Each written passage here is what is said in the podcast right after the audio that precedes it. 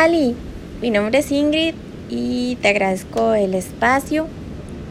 Quería que habláramos de un tema y tiene mucho que ver con lo que hablaron en el programa pasado con Ignacio Siles acerca de las formas en que se puede difundir la información. Y es con el ejemplo del BAC, ¿verdad? Que el BAC agarró y mandó un correo a todos los usuarios afiliándolos automáticamente a un programa supuestamente de beneficios llamado BAC Plus. El detalle es que este servicio iba a tener un costo mensual a partir del tercer mes, que iba desde los 2 hasta los 6 dólares. Mucha gente no se habría dado cuenta de que recibían este correo porque o no revisan el correo o simplemente les llega spam.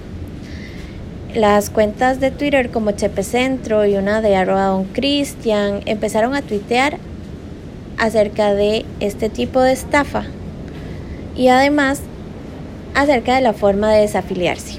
Bueno, total, los que tuvieron que dar la cara fueron los community managers, que incluso se defendieron diciendo que no eran bots porque todo el mundo los estaba atacando y ahora todo el mundo conoce a Marco y a Marcela. También empezaron a salir los memes y bueno, gracias a esta presión y a que este mensaje se difundió a través también de Facebook y este, cadenas de WhatsApp, bueno, el domingo entonces las autoridades del BAC por fin dieron la cara y ah, por medios tradicionales o incluso por un correo electrónico se retractaron y dijeron que ahora, bueno, nos daban los beneficios durante seis meses y a partir del otro año solo se le iba a cobrar a las personas que solicitaran incluirse en, dentro de este programa.